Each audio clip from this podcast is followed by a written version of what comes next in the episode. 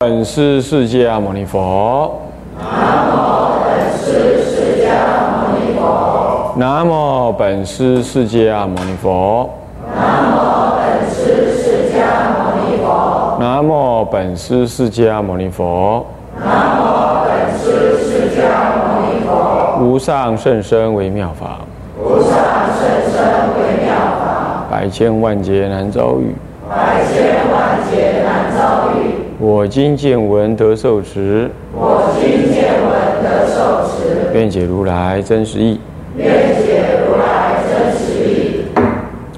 天台禅法之特质，各位比丘、比丘尼，各位沙弥、沙弥尼，各位居士，大家阿弥陀佛。阿弥陀佛。嗯，请放上。哦，我们上一堂课呢，跟大家提到了啊，关于这个。这篇论文呢，我们为什么要啊讲解它？同时呢，又提到了啊，这个文殊菩萨有这么一段话啊。那么呢，他说，升起空正见之主要原因有三个条件。第一个就是忏罪积福。你如果不忏罪，你想要积福啊？这就好像说甘露水加上毒药，啊，那个甘露固然有它效果，有它营养，可是呢，染上毒药你也不能受用。如果你只是修福报啊，你业障还很重啊，你的福报你就不能够享用，也不能够导向正当的方向，甚至于你那个有有那个罪障在那里呀，那个你你的福报还误用，啊，那么呢？看起来很有福报啊，眷属很多啊，财富也很大啊，啊，乃至于呢很有名声呢。可是你最后消受不了啊，福报反而淹没你了，让你承受不了呢。做的事业很大，造的业也更大，遭受的果报也更多。这就是业障没有消。啊，其次呢，就要讲到说。增长福报是在一个困厄当中啊，你呢对于佛法的信心，以及对于第二所谓对于上师本尊之不二祈请，不二祈请是藏传的说法，那其实就是归命信仰啊。上师是你的指导教授、指导老师、指导师傅，你所亲近的师傅啊，你要有什么呢？这全然的。信心，当然你要有拥有这个信心之前，你一定要怎么样？你一定要经过观察、思维、比较，然后所谓比较是比较你内心里头，你跟这位师傅的想法，啊，跟你的需要，你你对你这一生你要怎么样修行？那这位师傅能教你什么？而不是说，哎，这师傅很有名哎，所以人家在追求，你也在追求，所以就像。啊，你追求什么好的车子啦，名牌的什么东西啦，衣服啦，哎，大家都这样子哎，啊，都在用什么的啊？那我也要用那个的，啊，这是盲目的，啊，你一定要清晰明白，你你所依止的啊师傅啊的一个啊跟你的生命修道的一个价值，所以本尊那就是你修法门当中。这个法门的什么呢？主要的佛菩萨啊，倡导或者教导的佛菩萨，像我们学习天台宗，我们天台宗本尊，当然我们啊，是我们跟着天台的智者大师啊，拜法华忏本尊啊，这个普贤菩萨，乃至于法华经中一切佛菩萨，我们念佛，当然我们的本尊就是阿弥陀佛，这些可能都是你的本尊。啊，都是你的啊，主要的啊，根本的什么呢？根本的这个啊，这个这个依止的这个这个佛菩萨啊，这个你都要有决然的信心啊。那这个信心也是要对他的功德、对他的本愿、对他摄受众生的方法，你要有深刻的了解啊，不然也是人云亦云。也没有它的价值，啊，所以说你念佛，你要对弥陀佛发什么愿？他怎么样摄受众生，怎么样让众生得利益，像这样子的呃因缘，你要不只是看祖师的对于哦对净土法门的说法这样子而已，你还要去研究啊无量寿经，去了解它啊，那么呢？这就是你对本尊的不二祈请，这个就是对学佛的一个根本。哈，那同时这种不二的祈请呢，并不是一种纯然感情的，也不是只是冷冷的理性，是以理性为导，而诱发出一种真诚的真情。啊，那么南众常常偏向于只有好像哦道理理解。缺乏一种宗教的真情情操，所以就缺乏了一种辱慕之情，只有一种哎，我知道啊，阿弥陀佛怎么说啦，天台智者大师怎么说了，这样子好像好像你跟他平起平坐似的，嗯，就是理性多了一些啊，情绪情感，宗教的情感少，女众的话呢，宗教情感过多，缺乏理性。那么就是只有一种爱恋、恋慕啊，缺乏一种正正当的理解啊。那因此呢，我的师傅不能够被人家说哦，我的师傅多好多好呢，那好好什么？你也不知道，你只是情绪上的喜欢啊，头盔。这种看起来好像孝子贤孙似的，其实毫无毫无理性做基础啊，这来得及去得快。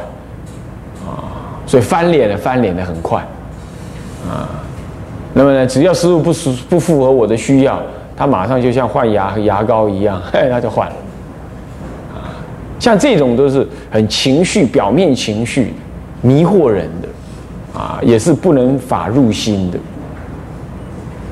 那如果两者相害取其轻啊，宁可要取男众这种理性，也不要取这种女众这种只有情绪。可是，这真正圆满的，事实上是理性与情感交融，这种归命才是真正的归命。所以，皈依的依有依靠，那依靠就是一种真诚的宗教情操的养性。你可以理性还没到那里，但是你的养性还够。可是，皈依的依还有依循，那就是一种理性。你你要有在理性上面，你知道它的价值意义在哪里。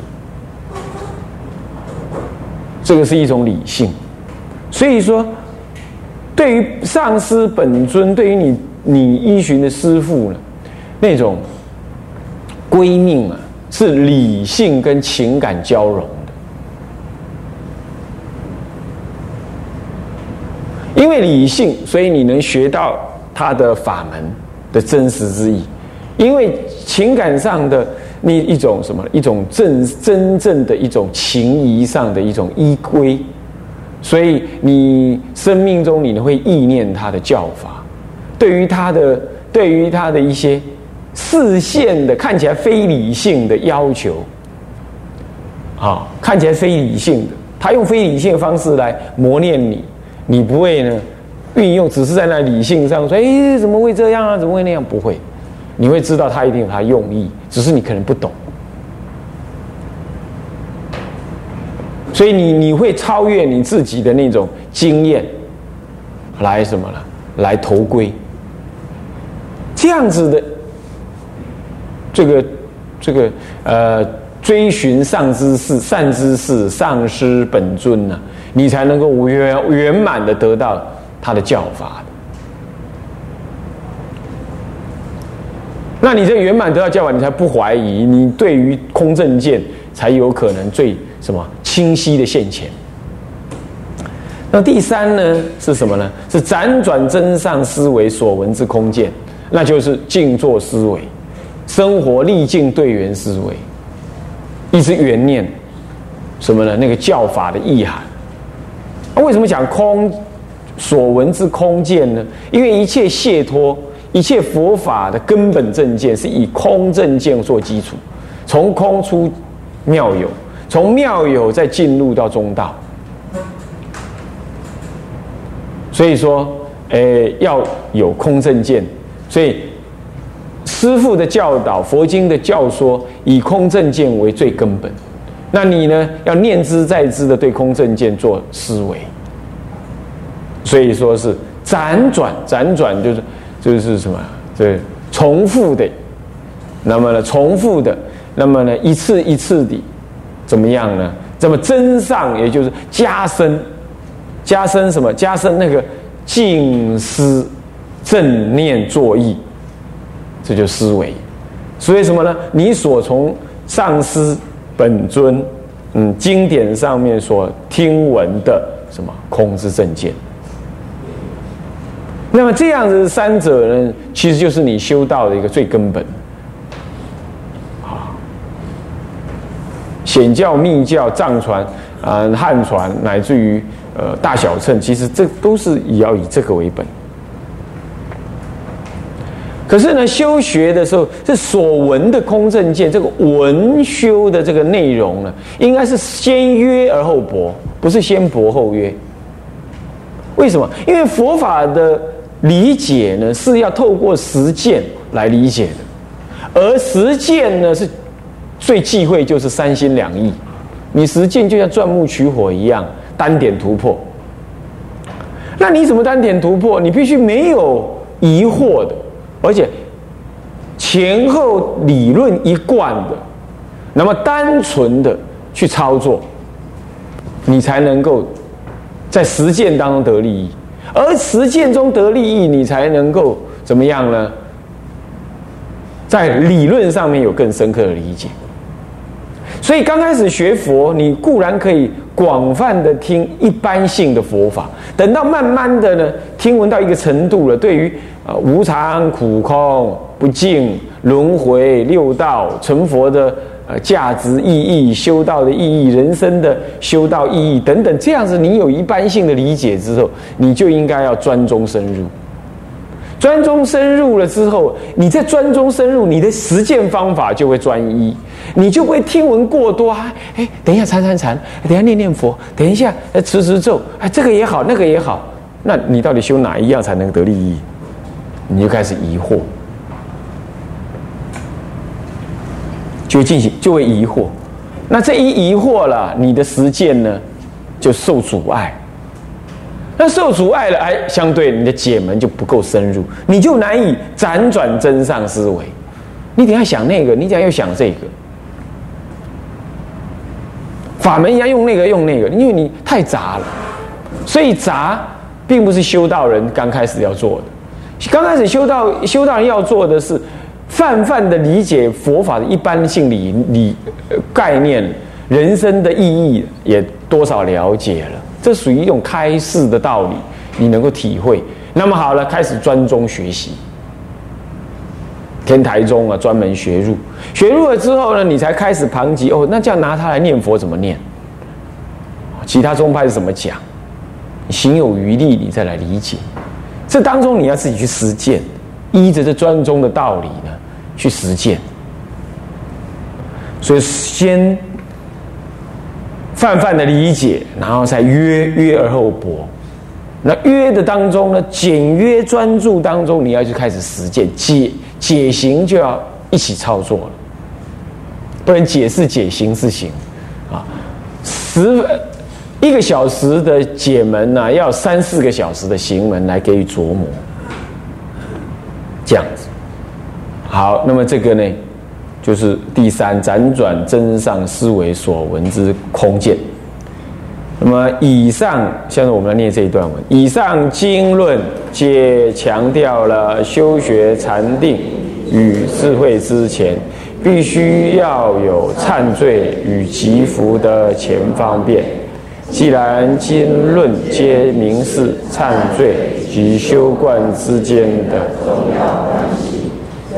强调以忏悔为前导而修大乘止观的法华三昧忏仪行法，不正与此意相吻合，因此对法华三昧忏仪之研究与实践，必有助于天台中道实相禅观的修持，应该是可以确定的。这是我们今日有必要好好研究《法华三昧忏仪》的第一个理由。好，那么这就是总结上面那个经跟论所说的啊。呃，经上说，如果有恶业厚重者，不得急学禅定智慧，应先修忏悔之法。那么，周克巴大师在论上面说到说，哎。要升起空正见的主义，应该忏罪积福，而后才辗转真上思维所思所闻之空见。所以你看看，都是忏罪积福摆前面。你这里头加一个积福，那法华三昧忏有没有积福？处处有积福啊！你看身口意供养，那就是在积那个福。为众生发菩提心而修忏悔法门，这就是积福。那么你到道场去为三宝做事。供养三宝等等，这就是积福。所以说积福呢，在很多地方都需要。那么那个慈州老法师，他人家开示录也讲到，他说福能够滋润那个慧，慧就像法船一样，福就像那个水一样。没有那个水，你没办法把那个智慧的法船呐，那个运向生命的彼岸。你没有你没有福报，你哪怕连听经闻法的机会都没有。听了也不能起正思维，也遇不到善知识，所以那个福报啊，是升起听闻佛法的什么呢？前方便，你连福报都没有，你听佛法的机会都没有，你就跟着是颠倒人瞎说乱学。所以说福，所以忏罪积福是两个合在一块的事情。你没有忏罪，你有了福报啊，就世间人刚好拿那个福报起颠倒想。你有了福报啊，你的福至而后心灵嘛，所以说只能讲福至心灵，就讲福到了，你心既然就灵敏，就灵灵就灵光，呃，就灵灵光就能够有善善分别，你就能够分辨善恶好坏，那你你这个时候你就哎能够抉择世间的道理，那你才能够抉择善知识，抉择你需要的佛法。所以说有福，你才能够润这个慧。福不至，心不灵，心不灵，你就无法受持这个智慧。所以说修福报是很重要。可是光修福报不修慧，也是又是台湾佛教徒普遍的过失。哎，供养了，供养就没事，啊，到家里去坐在那儿，啊，是然后到处去跑啊，要玩呢。要说要去玩的，搭游览车、坐啊坐飞机到哪去玩呢？找师傅去哈，你最高兴。那就跟师傅打哈哈，那也也也也也不修学智慧啊。拜忏也在求福报啊，求我这么消业障啊，我家里怎么样啊，我事业成功。像这一类的呢，都是积福，那不修学智慧，那也不对。所以说忏罪积福啊，这两个事实上在一起操作。忏罪最好的方式，就受到师傅的责骂。受师傅的责骂呢，你你就那个罪就能够消除。因为罪来自于你的共高我慢我执，被责骂，那你的共高我执呢就会降服。当然了，师傅骂你，你也跟他对骂，那你业障呢？那那简直是增增长到不得了的多了。啊，是他骂你啊，你惭愧忏悔，即便你不晓得什么原因被骂，你也觉得惭愧忏悔，这样你就就消除了你的慢心。你还在跟他们论道理，那要论道理，一张一张嘴两张皮，一只嘴两张皮，你看看天底下出兵打人家的国家，都可以讲出一堆道理来。那你说修行啊，论什么道理呢？哎，师傅，你也有什么过失哦？我我就是要这样子来，呃，来折服师傅你的，哈，徒弟折服师傅啊，啊，老学生折服老师啊。像这个，你也可以说出一番道理啊，是不是啊？那这样子，这就就你在增长罪恶，那哪里是折服？所以说修行呢，师傅在教你，你认定他是你师傅、你老师，他在教你的时候，你不需要再去反过来看他有没有什么道理，他有没有什么道理关乎你什么事？是人家不需要有没有道理，是你一定要有道理。你是什么道理？忍下就是道理。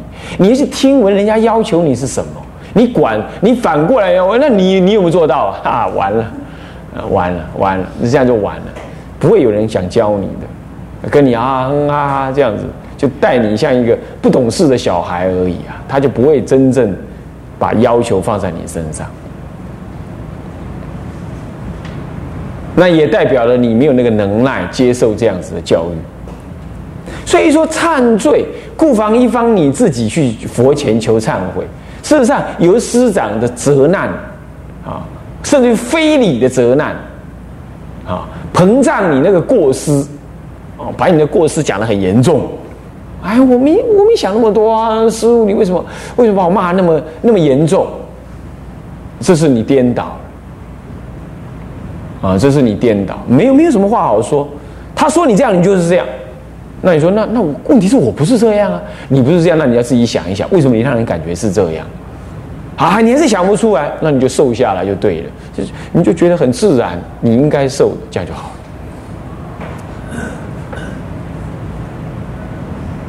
有一次啊，我在那个什么那个斋戒学会，那个啊，那个女众的斋戒会啊。在那个什么呢？在那个义德寺，那当时义德寺啊，它那个建筑还没有那么好，旧的建筑给，有一边是属于旧的建筑，那那老人家就在那边呢。我们这几个人跟着他，然后呢，哦，有一天要洗澡，你知道那斋戒会冬天斋戒会家里又很冷啊，洗澡热水器呢，那预先开着那种的，有一种预先开的，预先开水还不热，你要是用它，它会砰就跳电，那个早期的会这样。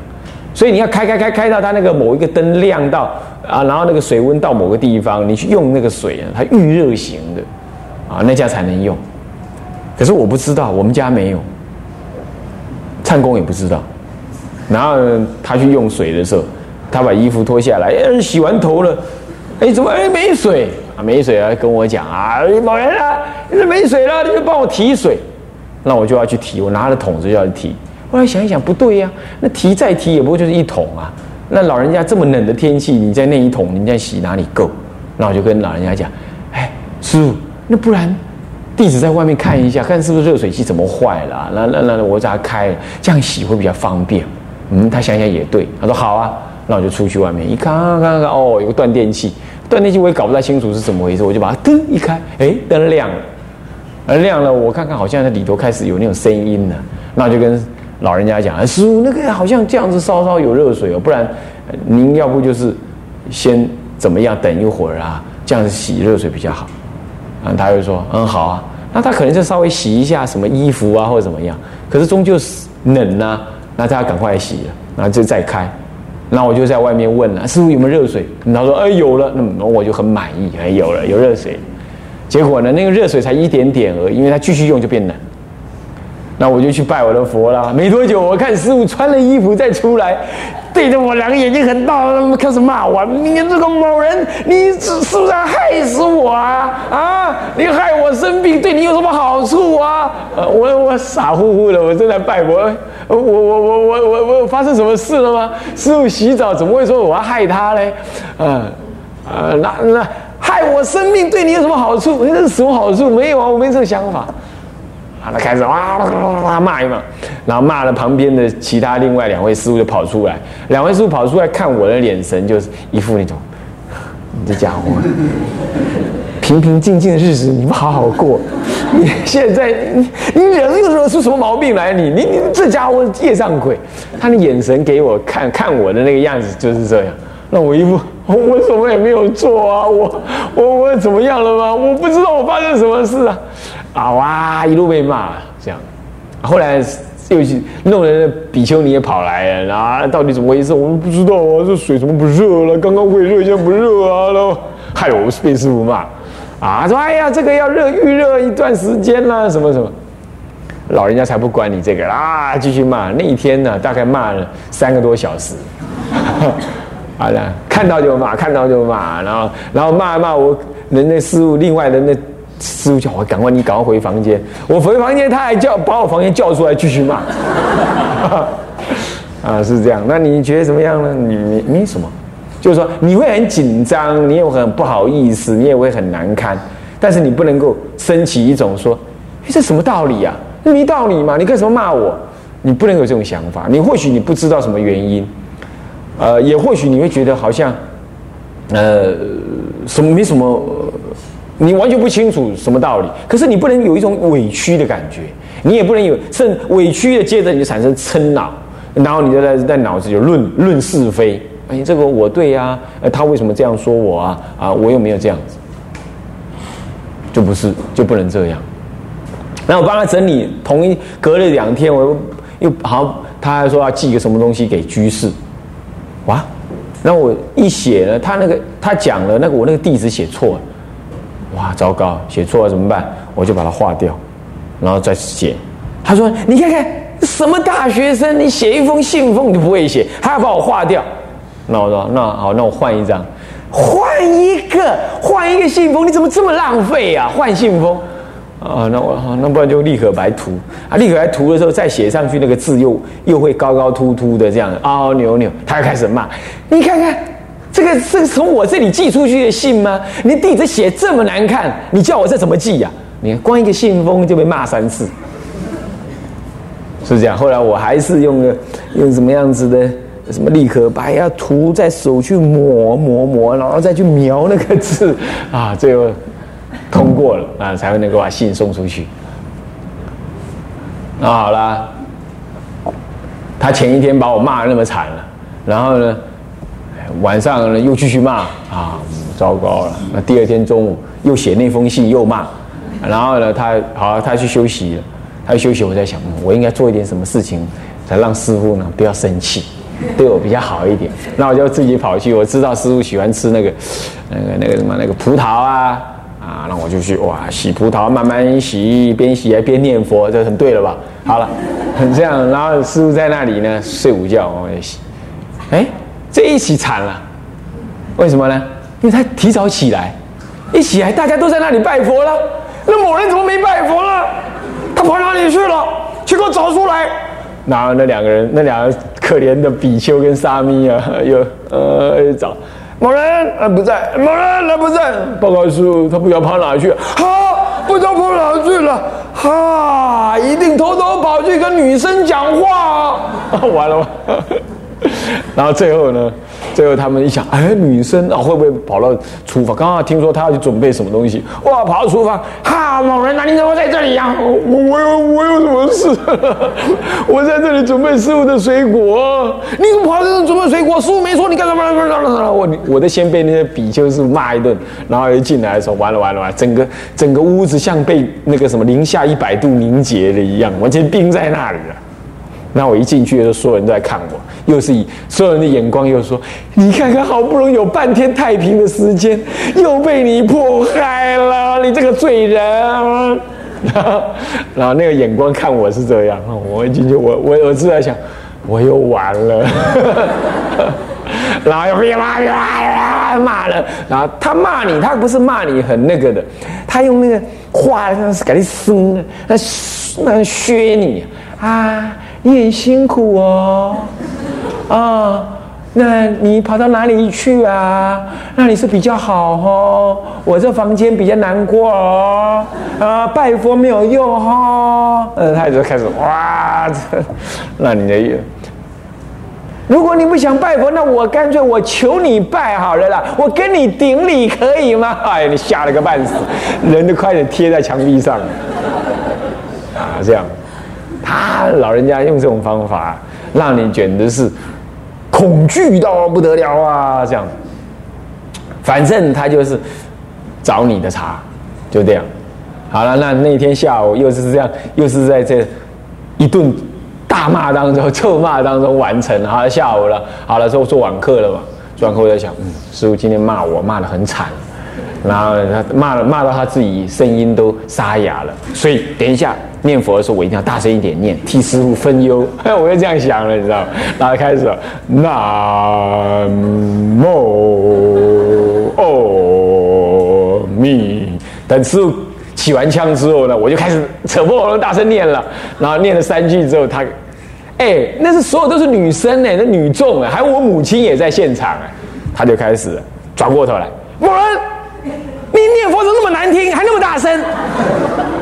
当着所有人面呢，哇，那那些女大专女同学就在 嘿嘿窃笑，这样子啊，呃，那我母亲搞不清楚他儿子到时候怎么被骂的。那你是不是念给那些女生听啊？然后呢，前面那些女生都开差点笑翻了，这样，那我呢，我只啊地上面有个洞啊，我可以钻进去这样子，这么难听，要爱表现是不是啊？你给我进去，我。我像泄了气的皮球，也像那那个被被骂的很惨的一条小狗一样，夹着尾巴进去，你看很惨。